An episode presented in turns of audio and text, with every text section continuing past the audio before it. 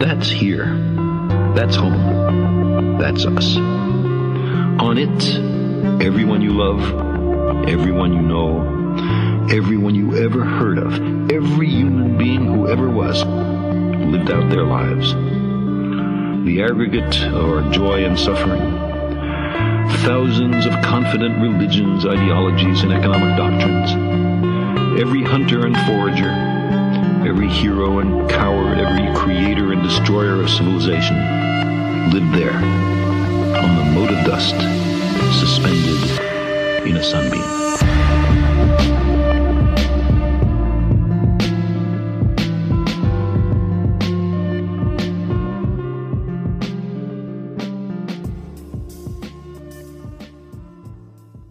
Olá, sejam bem-vindos a mais um episódio do SciTalk, o podcast que veio para descomplicar ainda mais a ciência. Aqui quem fala é o seu host, Luiz Hendrix, diretamente de algum lugar da Via Láctea. Ritmo. Nossos corpos são envoltos por ritmos controlados pelo cérebro. E a resposta do porquê isso acontece pode estar, sabe aonde? No universo. Pelo simples fato de que talvez nós seguimos os ritmos do nosso planeta. Pense nisso. Nos últimos bilhões de anos, o único sinal que as plantas e animais recebiam era a aparição regular do Sol no horizonte. E durante a nossa evolução, o cérebro sempre seguiu um padrão de luz escuridão, chamado de ciclo circadiano. E hoje, outros bilhões de anos depois, nossos corpos estabeleceram a seguinte rotina. Quando o Sol nasce, os olhos transmitem ao cérebro a informação de que é hora de nos prepararmos para viver mais um dia no planeta Terra. E quando o Sol se põe, o cérebro nos prepara para dormir. A pergunta que dá o título desse episódio pode parecer bem simples, mas por que nós dormimos? Só para descansarmos? Passar o tempo mais rápido? Robert McNish publicou em 1834 a primeira versão do livro A Filosofia do Sono,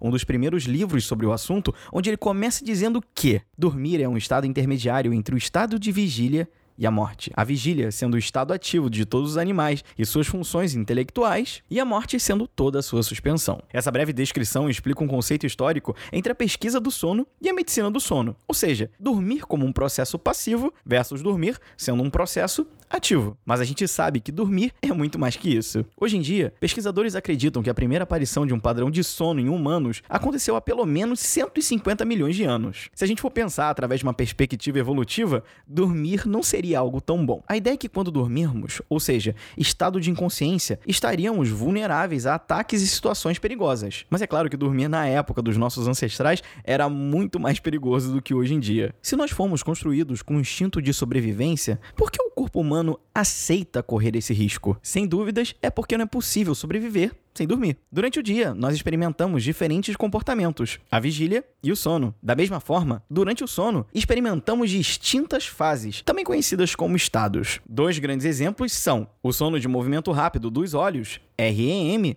e o sono não REM. O sono do tipo REM é quando parecemos estar acordados, mas com os olhos fechados. Nós sabemos disso através de um teste chamado de eletroencefalografia, o famoso EEG, que mostra os ritmos do encéfalo. Durante o REM, o nosso corpo permanece imobilizado enquanto nós invocamos ilusões detalhadas e muitas vezes vívidas, também conhecidos como os sonhos. Quando não estamos em REM, estamos no estado de não REM. Nesse estado, o nosso cérebro não gera sonhos complexos. É um período de repouso. O corpo está com a tensão muscular reduzida, da mesma forma que a temperatura e o consumo de energia. As respostas para a pergunta desse episódio também podem ser encontradas nas consequências de não dormir. A sua cognição é prejudicada, o seu humor alterado e também, dependendo de quanto tempo você está sem dormir, pode até acontecer perda de consciência. Além dessas consequências, existem teorias. A primeira delas pode parecer bem óbvio. A gente dorme para poder diminuir o consumo de energia. A segunda teoria se refere ao sono como uma forma de processamento de informação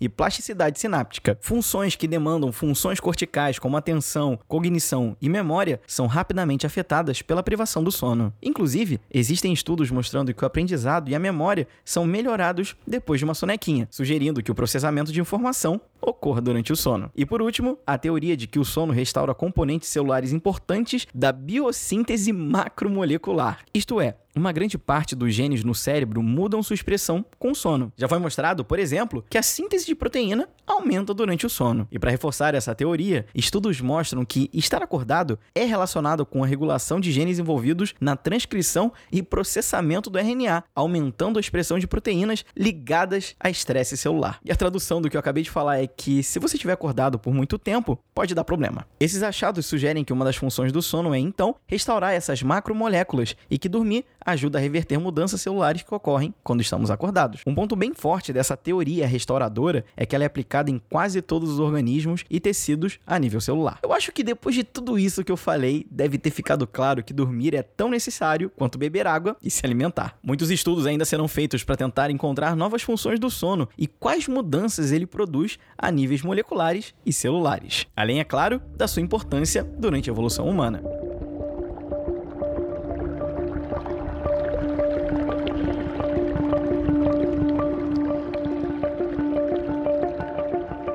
Mais um episódio do SciTalk vai chegando ao fim. Eu espero de verdade que vocês tenham gostado. E antes de ir embora, não se esqueçam de nos seguirem nas redes sociais. Instagram, arroba SciTalkPodcast e no Twitter, arroba SciTalkPodcast. E se você quiser mandar um e-mail com crítica, sugestão, qualquer coisa, SciTalkPodcast, gmail.com. E eu vou ficando por aqui. Até o próximo episódio do SciTalk. Valeu, tchau!